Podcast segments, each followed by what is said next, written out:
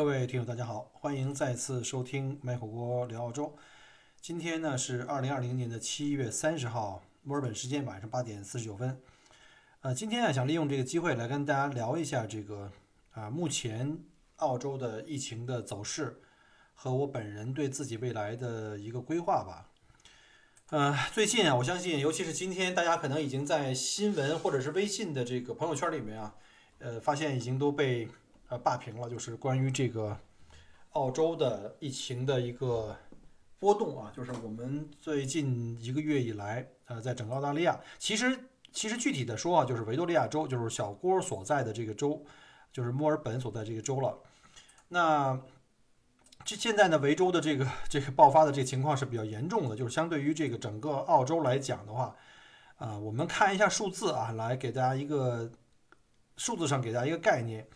呃，从这个疫情从今年的这个一两月份开始的时候啊，到现在澳大利亚的总体的这个确诊病例呢是一万六千三百零三。我看了一下这个数字，在做节目之前还是一万五千多啊，那个时候是是昨天的数字，它每二十四小时更新一下，也就是说在过去的半小时一小时之内刚刚更新过，是一万六千三百零三总的案例啊。那今天啊，就今天在过去的二十四小时就增加了，全澳大利亚增加了七百四十七例。这是从这个澳洲从进入这个疫情的这个阶段以来最增长最多的一天，单日啊最高发的一天。我们知道，曾经啊在三月份啊两三月份的时候，那时候澳洲刚刚才开始进行这个，就因为这个疫情带来这个爆发的时候，那时候因为输入性的为主，尤其是悉尼啊，就新南威尔士州，呃当时的这个游轮进入到澳洲，还有就是有一些国际航班落落悉尼机场的比较多。所以呢，就没有基本上当时是没有任何的这个隔离措施，也没有这个检疫测试，所以造成了当时悉尼大范围的这个这个爆发。但是那个数字跟现在比的话就小很多啊。现在单日整个澳大利亚是七百四十七例，非常严重。但是听到下面你要会的更加惊讶，这七百四十七例里面有七百二十三例啊，这个占的比例非常大，是来自于一个州，就是我们墨尔本的这个，就是我们墨尔本这个维多利亚州。所以呢，这个就。非常可怕，为什么是这样呢？我们知道前呃前一个星期呢，呃跟我们维州相相呃邻的两个州，像南澳大利亚州啊和这个呃西南威尔士州，已经完全呃对这个维州进行隔离啊，进行隔离，就是说所有维州的人或者是在维州生活工作的人，在进入到上述两个州都要进行这个十四天隔离，甚至不允许你进。现在新州的新的政策是不允许你维多利亚的人去。当然了，因为在州界上有的时候很难分清哈，有的人比如说 这条马路就是过去就是维州，那边就是新州，他可能住在新州，但是在马路另外一边上班，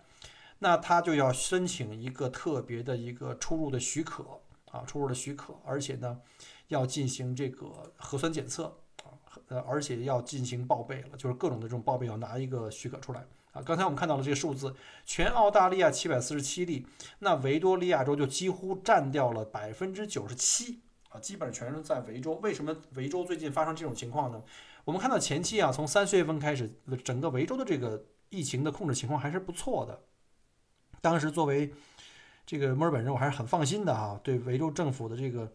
这举措也都很放心。但是后来为什么爆发呢？其实呢是有一个这样的问题，就是。呃，整个的澳大利亚当时在进行各个州在进行开始隔离检测的时候呢，维州数字虽然很好看，但是是因为维州的检测率非常低。当时新呃新南威尔士州就是悉尼的这个数字很难看，就是发现量很大，但是呢，他们做了一个很明智的决定，就是做了这个这个尽可能多的这个检测和隔离。也就是说，他们的检测力就是每每万人的检测量呢，就比我们维州要大很多。所以呢，我们当时没有。进行隔离，所以很多输入性病例哈，当时我们知道从海外来的这个游客也好，或者是回来的这些居民也好，从墨尔本入境以后呢，就到了指定的这个酒店进行隔离。但是呢，隔离期间十四天过去了，他可能本身是有这个病菌的啊，他他并没有，他不一定带有这病菌就一定是有这个症状的。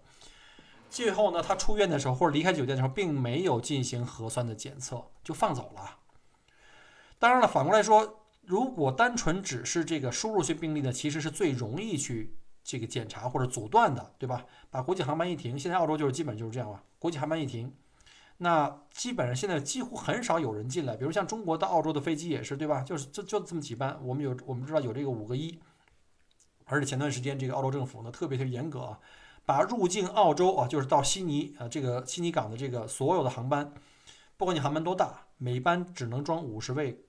这个这个客人啊。当时我记得政策刚一颁布的时候。是在广州机场吧，白云机场还是在厦门机场就开始什么呢？因为五十人登机的话，可能你票卖了可能两三百个，那怎么办呢？首先优先澳大利亚公民，然后是澳大利亚永居。如果这些数字都满足了，可能才有其他人。那如果这个数字超过了五十怎么办呢？抽签儿啊，抽签儿，这个是很很残酷了啊。即便你比如说你全是公民都有同样的权利，但是你有一百个公民在排队，有五十人登登机，那怎么办？只能抽签，优先可能是什么老弱病病残吧。所以现在这个输入病例是比较容易控制，但是有一个就是社区传播是很难的，因为这些人有症状，或者说他没有症状，他可能带病毒，他进到他回到自己家里以后又正常的工作呀、上学呀、跟朋友们聚会、跟家里人生活，这样的话就带成就带动了他的整个的高效的一个传播。这就是维州在过去的一个月为什么又突然间开始有了这个第二轮，就是因为。他们出来的时候并没有进行检测，甚至呢还传出一些丑闻啊！就当初有一些政府指定的酒店，就是这个隔离酒店，这酒店管理非常松懈啊。有的保安据说啊，就培训了这个二十四小时，就是可能就是刚今天招聘你进来，然后呢就就在岗上培训一下，然后就第二天你就可以上岗了。这很可怕，这个这很可怕。他还不了解全部的这些隔离啊、卫生啊、所有的消毒的这些手续，甚至还传出来更奇葩的一个新闻哈，有一个。酒店的保安啊，跟客人就滚床单，而且不是滚了一个啊！大家听一下，这是什么？这什么情况？这是？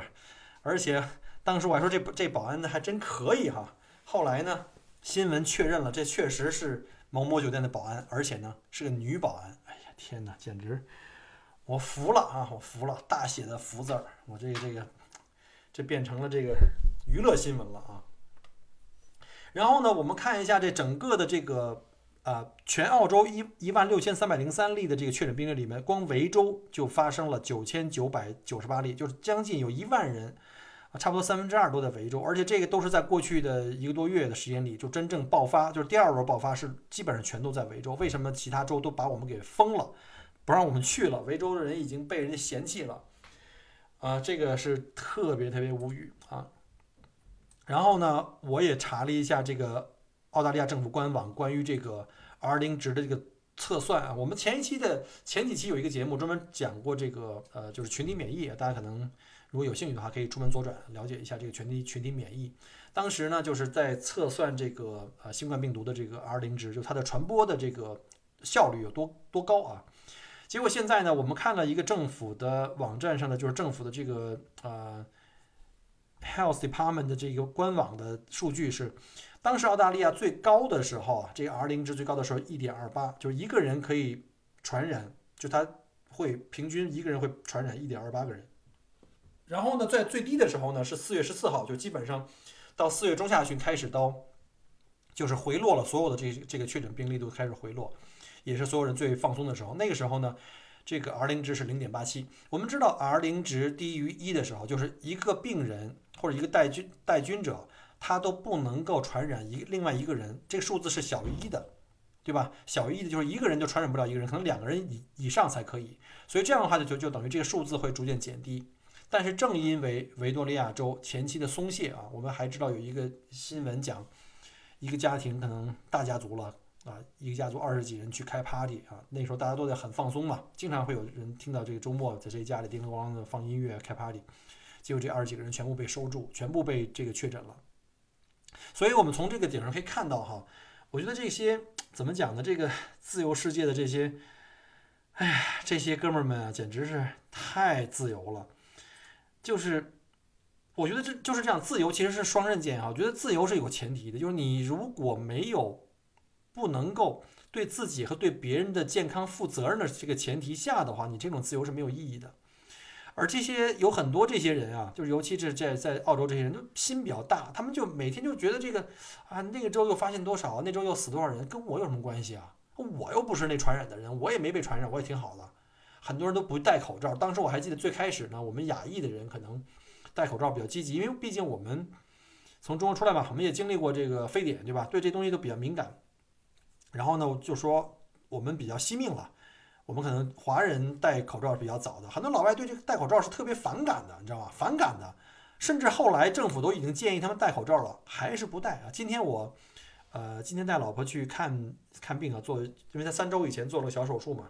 然后今天去复诊，我开车在路上，竟然发现还是有人没有戴，政府已经要求了啊，必须戴，不戴的结果是什么？在公共场所，你走在街上或者在哪儿，或在这个这个公共场所里面。如果你不戴口罩，要面临罚款两百刀，两百澳币啊，一千人民币。竟然还有人不戴。当然了，我看到大部分人还是戴了啊。除几种情况啊，比如说像这个呃，你在运动，你在跑步啊。当然这我也大家可能也不太理解啊，说在街上跑步就可以不戴。对呀，你跑步呼吸量大嘛，你戴着就憋死了。那你不能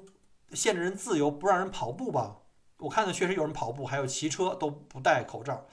我一想一想也是有点奇葩。那你说那走路那个他不带，我还怪他。那人家碰上警察，人马上就跑起来就行了。警察来了就跑起来，我在跑步啊。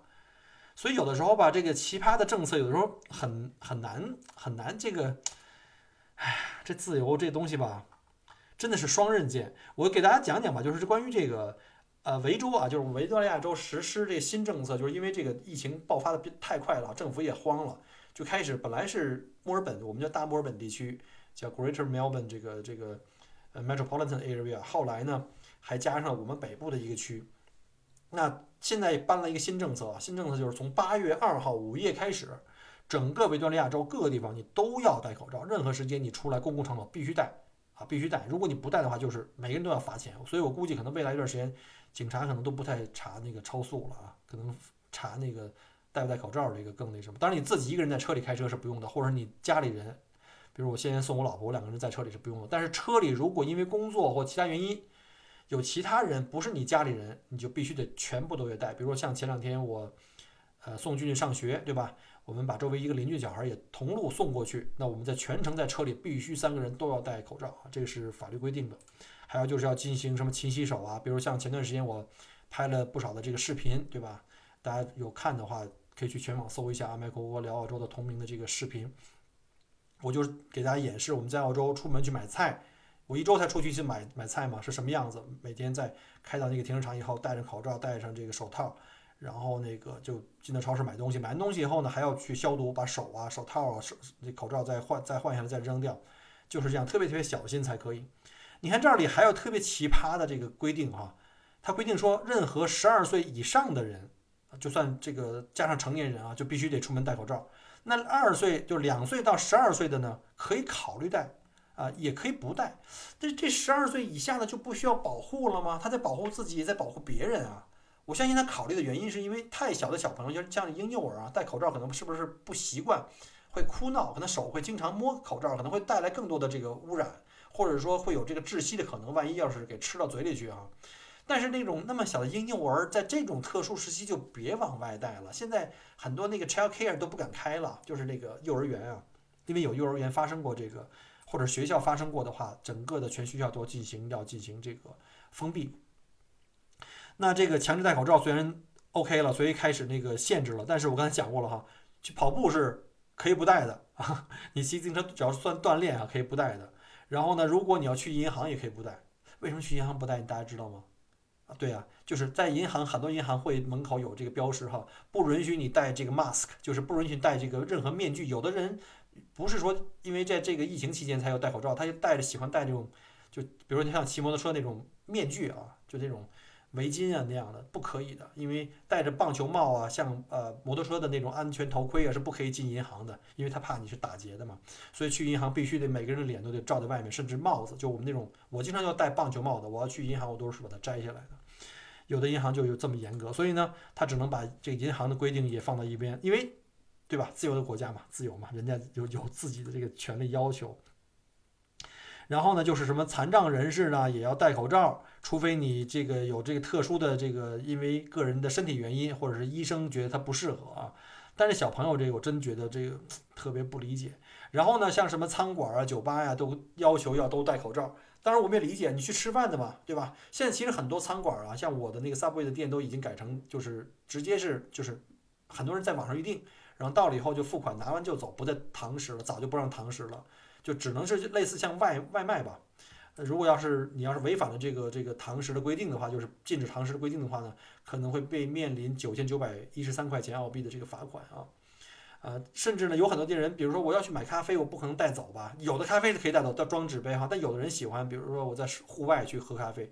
然后这儿也有特别奇葩的规定。你要是在这种偏远地区的小咖啡厅啊，坐下来吃饭，比如说像户外啊，可以啊，你坐下来坐下来喝咖啡的时候可以不用戴口罩，因为你得喝嘛，对吧？但是如果你不坐着喝，比如说我想拿一杯走，你站在那儿等的时候必须戴口罩，奇怪吧？坐着那个人那儿喝的没戴，我拿我去那等那个外卖那个要戴。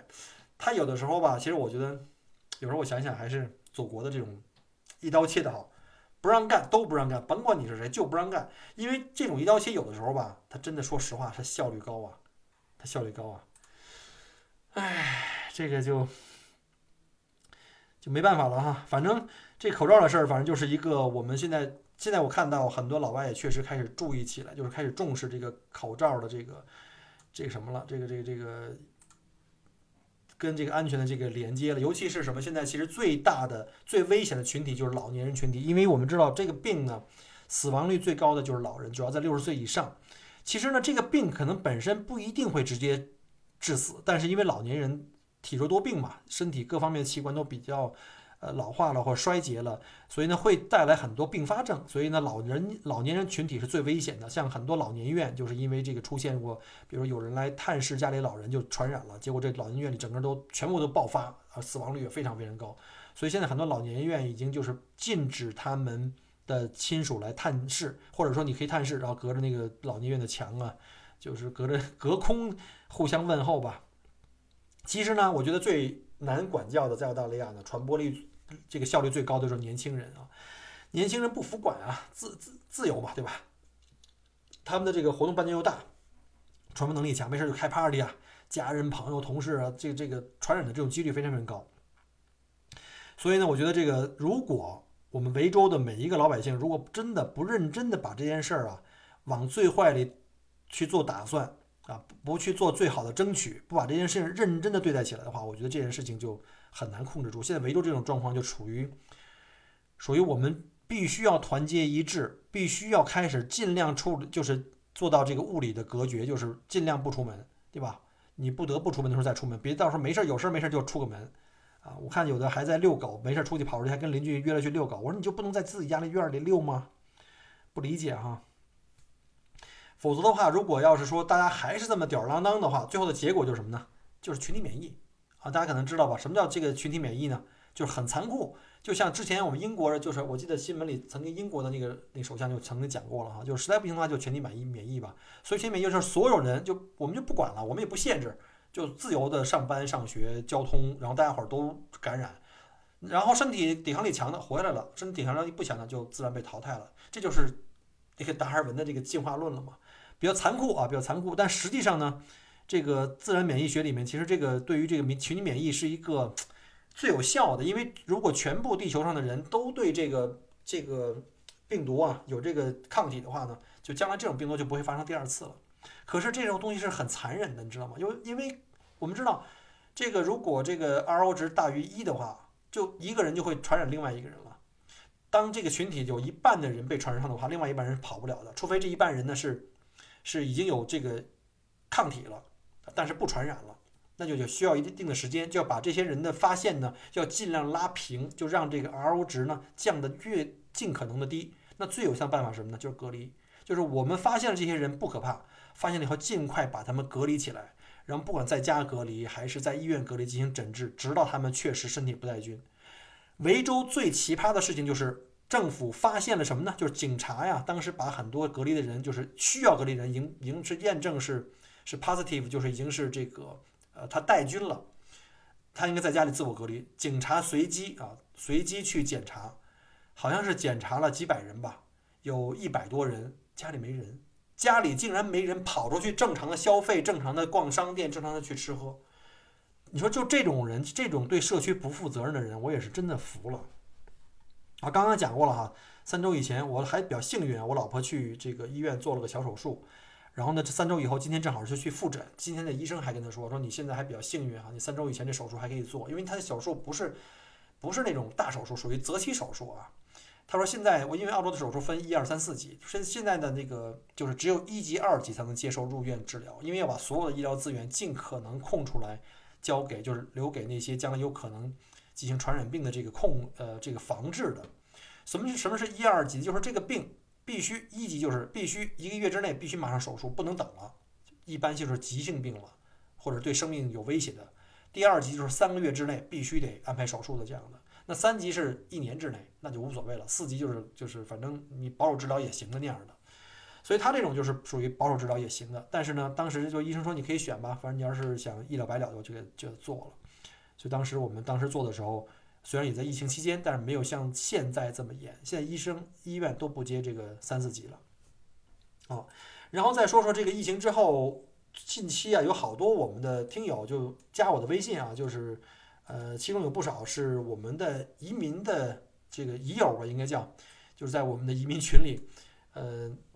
一直在聊。然后呢，就是问我说，他们申请澳洲移民，就不管商业投资移民还是技术移民，然后都已经通知体检了，然后有的甚至都已经交了无形，呃，各方面的什么什么培训费也都交了，这个语言费，但是一直没有下线。我就安慰他，我说你们不要着急下线，因为。一般这种 T R 签证或 P R 签证新批下来以后呢，一定有一个最晚的登录期，一般是比如六个月吧。那你现在这个疫情的情况都不确定，移民局怎么能给你发呢？对吧？也是本着对你负责任、负责任的态度。如果我发给你了，你能登录吗？六个月以后你过期了，你要重新申请吗？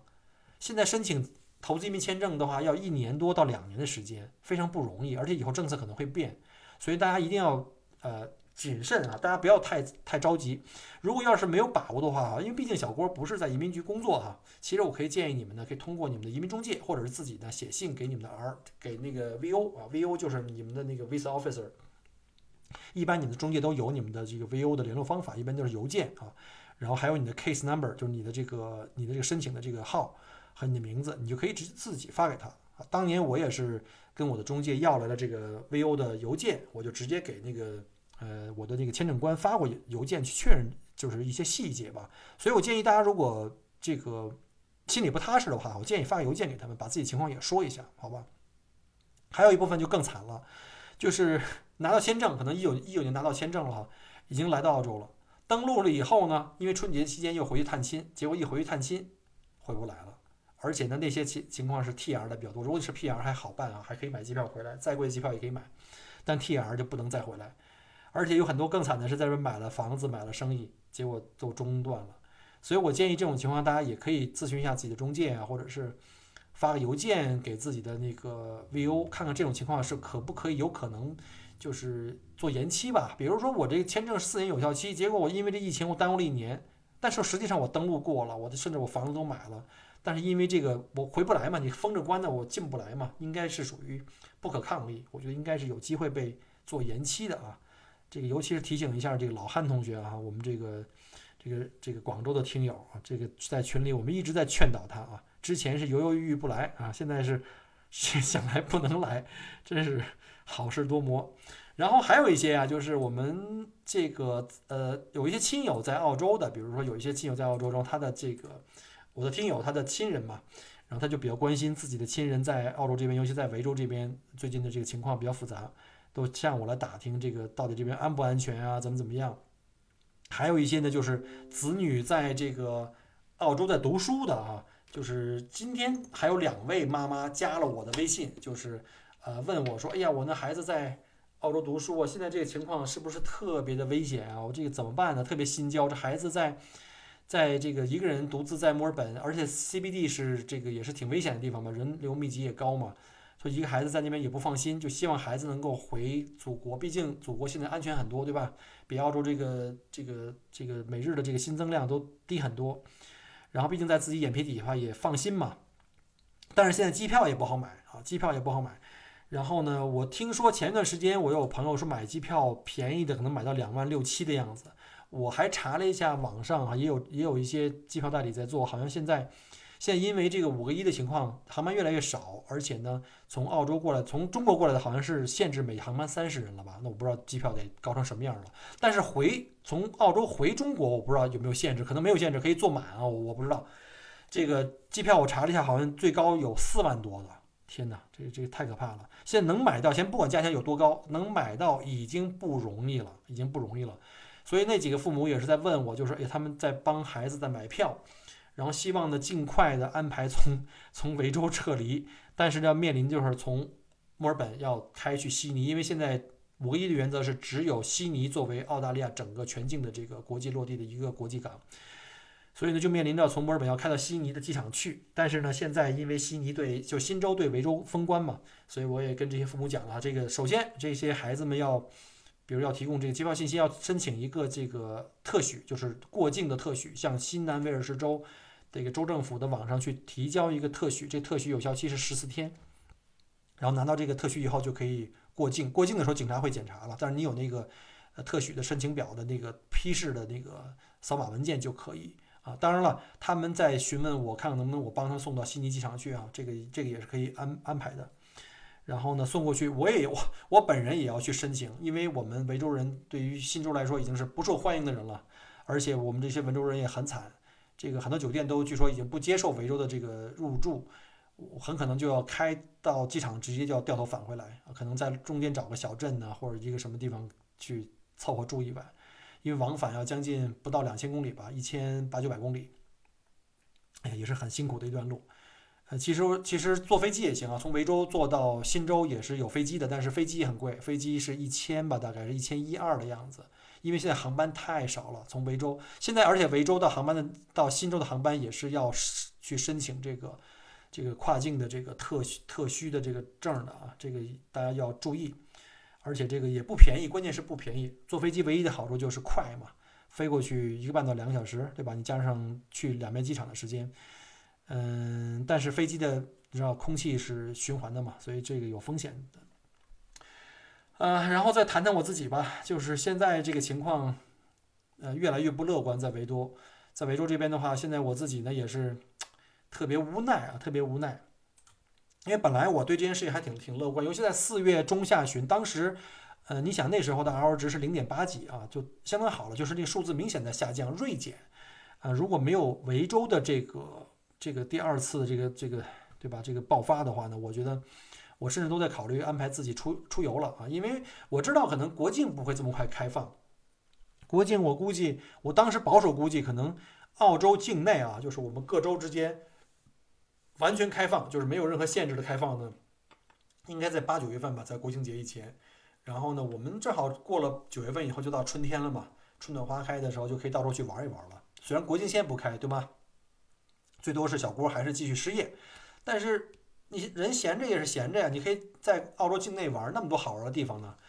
然后我甚至都已经考虑把我的一个大点的车改装成房车啊，然后开去澳洲四处去云游。反正要么就是带客人玩，要么就自己玩啊。结果呢，这个澳维州的这个二次爆发，就别说我去其他州了，我们现在离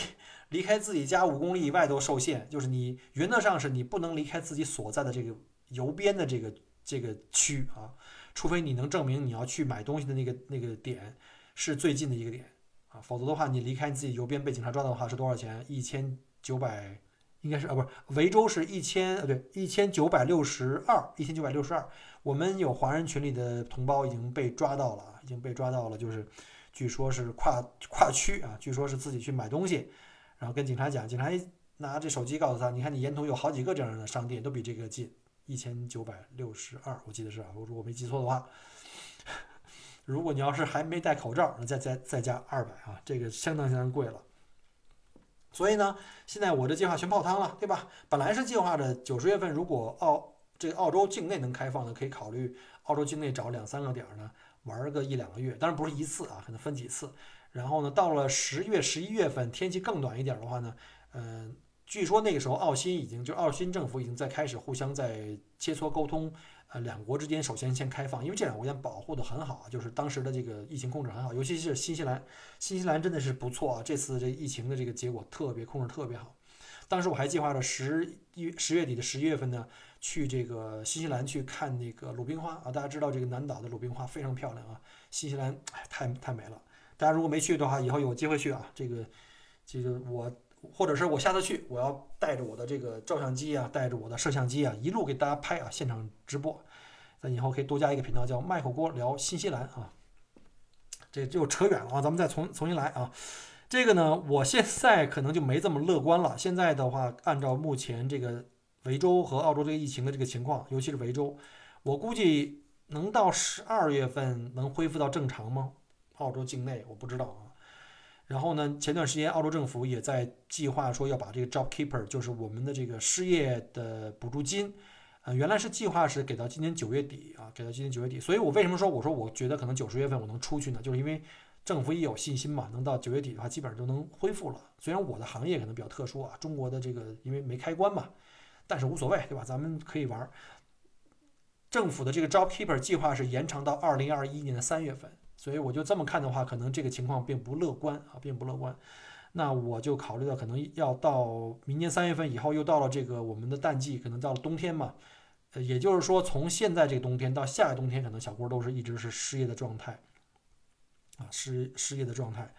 嗯，虽然这 Job Keeper 可以拿，但是政府就是已经放风了啊，这个给的这个这个失业金呢可能会越来越少，而且门槛会略有提高啊。但是我相信我的这个行业就是完全零了嘛，这个应该是没问题的，拿到这个失业金的补助是没问题的。今年就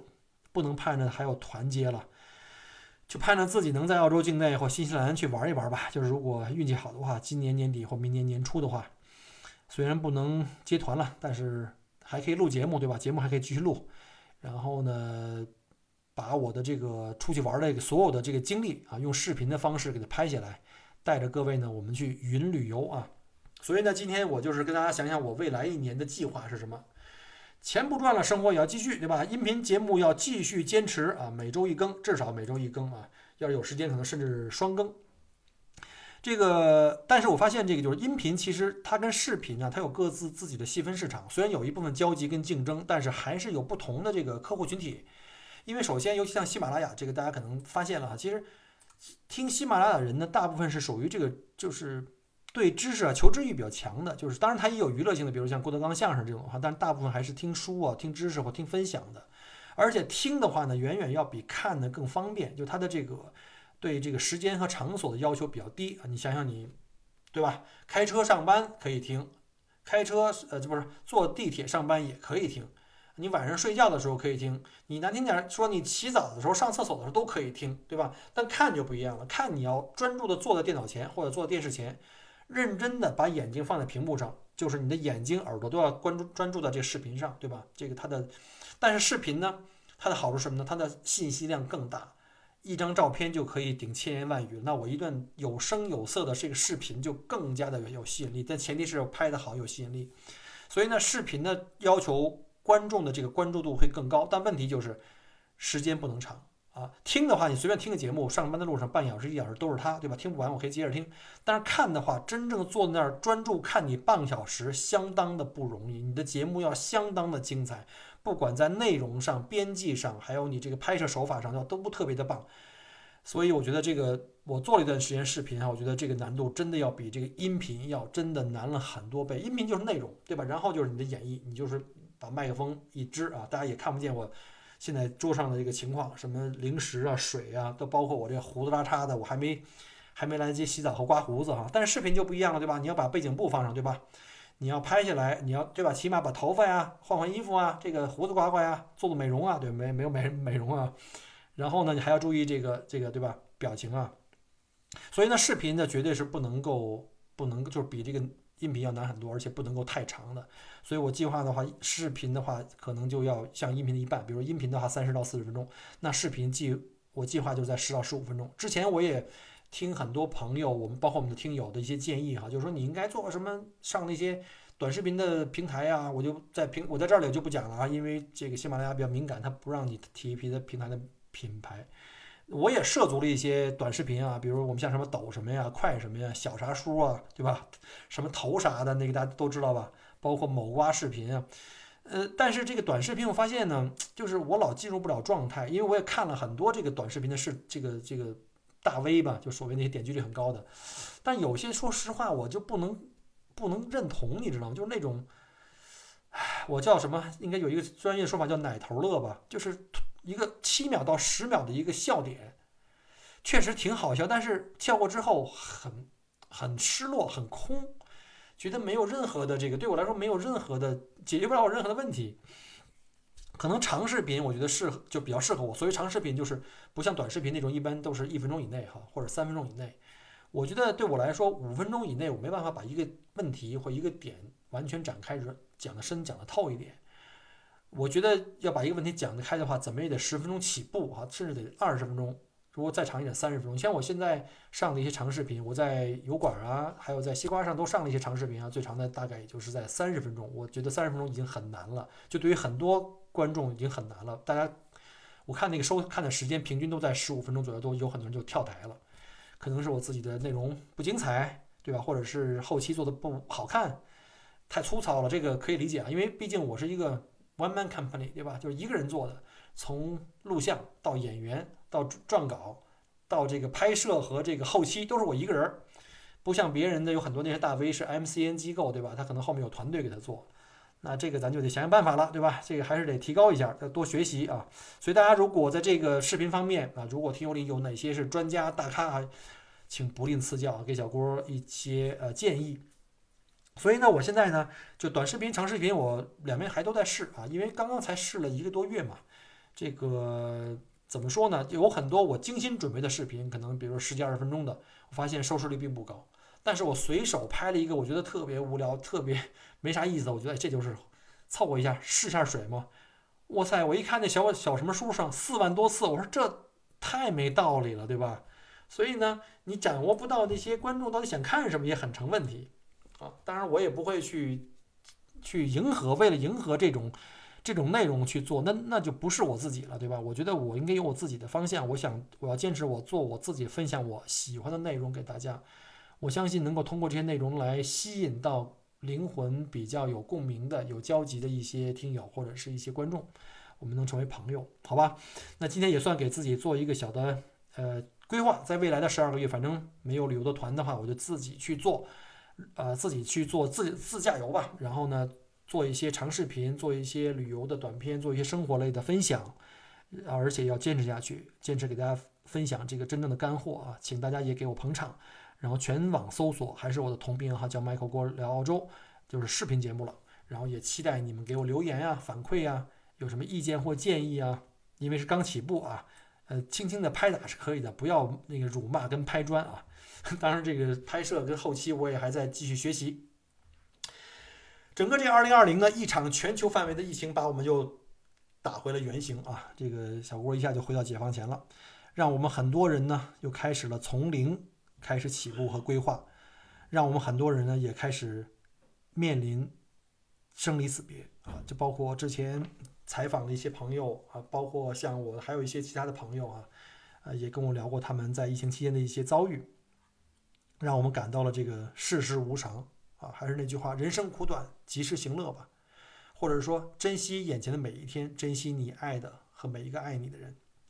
呃，在节目结束之前呢，想利用我特别呃借用我特别喜欢的一部电影啊，呃，就是那个当年特别火的一部片子叫《泰坦尼克号》。当时 Jack 和 Rose 他们两个人在海上漂在那个木板上的时候，在 Jack 在松手滑入大海前，最后一句跟 Rose 说的话叫 “Make each day count”。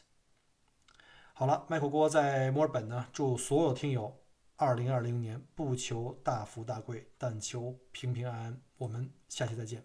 拜拜。